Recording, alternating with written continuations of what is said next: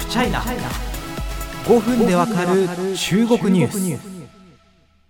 対象となる相手国の社会をめちゃくちゃにするという目的で実施されるディスインフォメーション。ロシアによるウクライナ侵攻ではロシア側からの盛んな発信。そして台湾統一を目論む中国からは台湾に向けたディスインフォメーション工作が恒常的に続いていることが分かってきました。そしてその矛先は日本にも向いているということを今回お話ししたいと思います。えツイッタースペース企画ディスインフォメーションとウクライナ侵攻の内容を、まあ、中国に関する部分を抜粋してお届けする今回後半となります。あのそうなんですよ。ディスインフォメーション工作って当然日本も対象となるわけですよね。あのもう地政学的に米中対立の最前線にいる日本、経済大国、そして、ま、ASEAN であったり、インドであったりの影響力も強い日本、ディスインフォメーション工作が向かないはずがありません。その情報工作、一体どこから何のために展開されているのか、想定されるのが前回もお伝えした台湾有事です。え台湾有事って中国と台湾の関係じゃん日本って何が関係してくるのって話だと思うんですけど大ありです中国は日本に対して、ね、台湾有事っていうのは日米同盟が参加する可能性があるわけですからその日米同盟にあらかじめくさびを打ったりあるいは自衛隊の介入を防ぐために日本国内で、えー、関わりたくないよ中国と台湾の戦いなんてみたいな厭戦気分、ね、戦争が嫌だなって気分を高めたりするなどの目的で情報発信をしてくる可能性はあるわけです。ゲストにお越しいただきました法政大学の福田まどかさんは次のように話してます。歴史的に見ても台湾問題において日本への情報工作は重視されてきました。私は有事に向けた工作がすでに始まっている可能性もあると思います。中国が軍事的に台湾を統一できる実力があるんだと見せつける行為も台湾だけではなく日本も含めた別の国々に向けられた側面があると考えています。そして地政学やサイバーリスクがご専門の東京海上 DR 川口隆久首席研究員は次のように話します。台湾有事が起きれば日本へのサイバー攻撃や情報戦が展開されるのは間違いない。そして川口さんはすでに日本に向けて中国から実施されている情報工作の実例を教えてくださいました。それは沖縄にある在日米軍基地での新型コロナウイルスのクラスター感染に関連して行われたものです。これはですね日本でも大変ニュースになりました。記憶のある方もいらっしゃるんじゃないでしょうか。2021年12月17日年末ですね。キャンプ・ハンセンでクラスター感染が起きていたことが発表されました。この中には感染力の強い変異株のオミクロン株が含まれることも分かっておりましてしかもキャンプ・ハンセンを含む全ての米軍基地で出国前にコロナの検査を実施していなかったことにもおいおい米軍どうなってんだよということで批判の声上がりましたよね。この時ツイッターにですね実はあの共産党機関紙人民日報の、まあ、ニュースサイト人民網ですよね。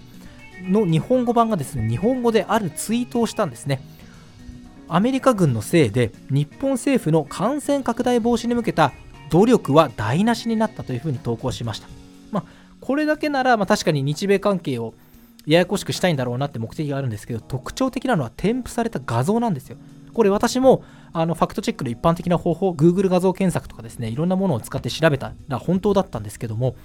添付されてたのがですね名護市辺野古にある新基地建設現場の画像なんですね。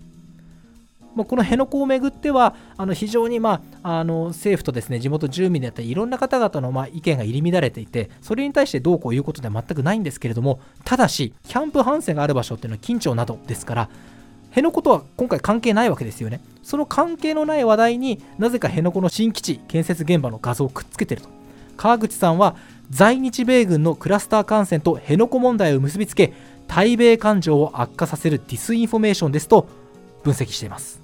いやーなんとか日本も含めてディスインフォメーション工作の被害が来ているということはもうこれは間違いないと考えて良さそうです。では我々どのように対策すればいいんでしょうか？ゲストにお越しいただいた専門家2人はこのように総括しています。まずは川口さん。ファクトチェックはソーシャルメディアを利用する全ての人に求められるスキルです。加えて偽情報ではない事実や意見も情報戦に使われているという意識を持つことが重要です。そう。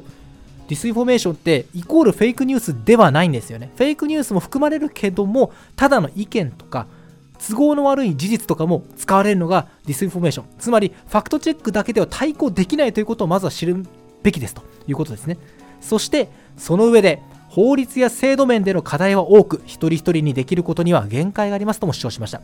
まあ、つまり我々一人一人が気をつけるだけではなくて制度面から国会で議論する必要があるということです。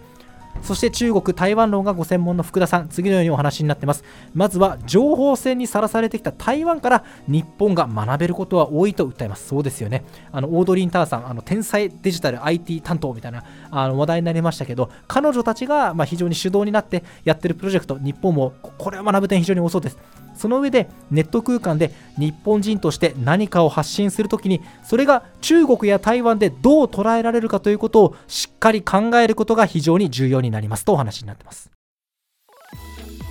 最後のですね福田先生のお話は非常に示唆深いです。あのウェイボーとか日常的にご覧になっている方分かると思うんですけどもあの名前挙げちゃうとヤフコメとかのですね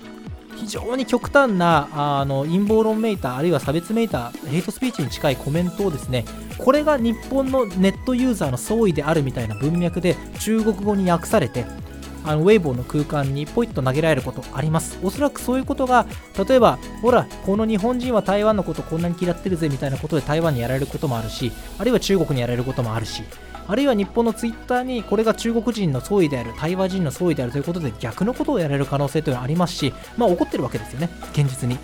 そしてそこに利用されるのは偽物ではない本物の日本人ネットユーザーのコメント。まあ、このポッドキャストでですねわざわざ中国の情報を収集しに来てくださっている皆様に対してはですね全く、えー、無縁のことだとは正直本当に思ってるんですけども、まあ、日本のネット空間で、まあ、こうしたちょっとコメント、まあ、そのコメントすること自体はもちろん自由なのであの何もそれを止める権利というのは私なんかには当然ないわけなんですけどもとはいえやっぱりその発信ボタンを押す前にこれがもしかしたら中国ないしは台湾で都合よく利用されてしまうかもしれないという事実をぜひ認識していただければ、えー、大きく変わるのかなというふうに思いました。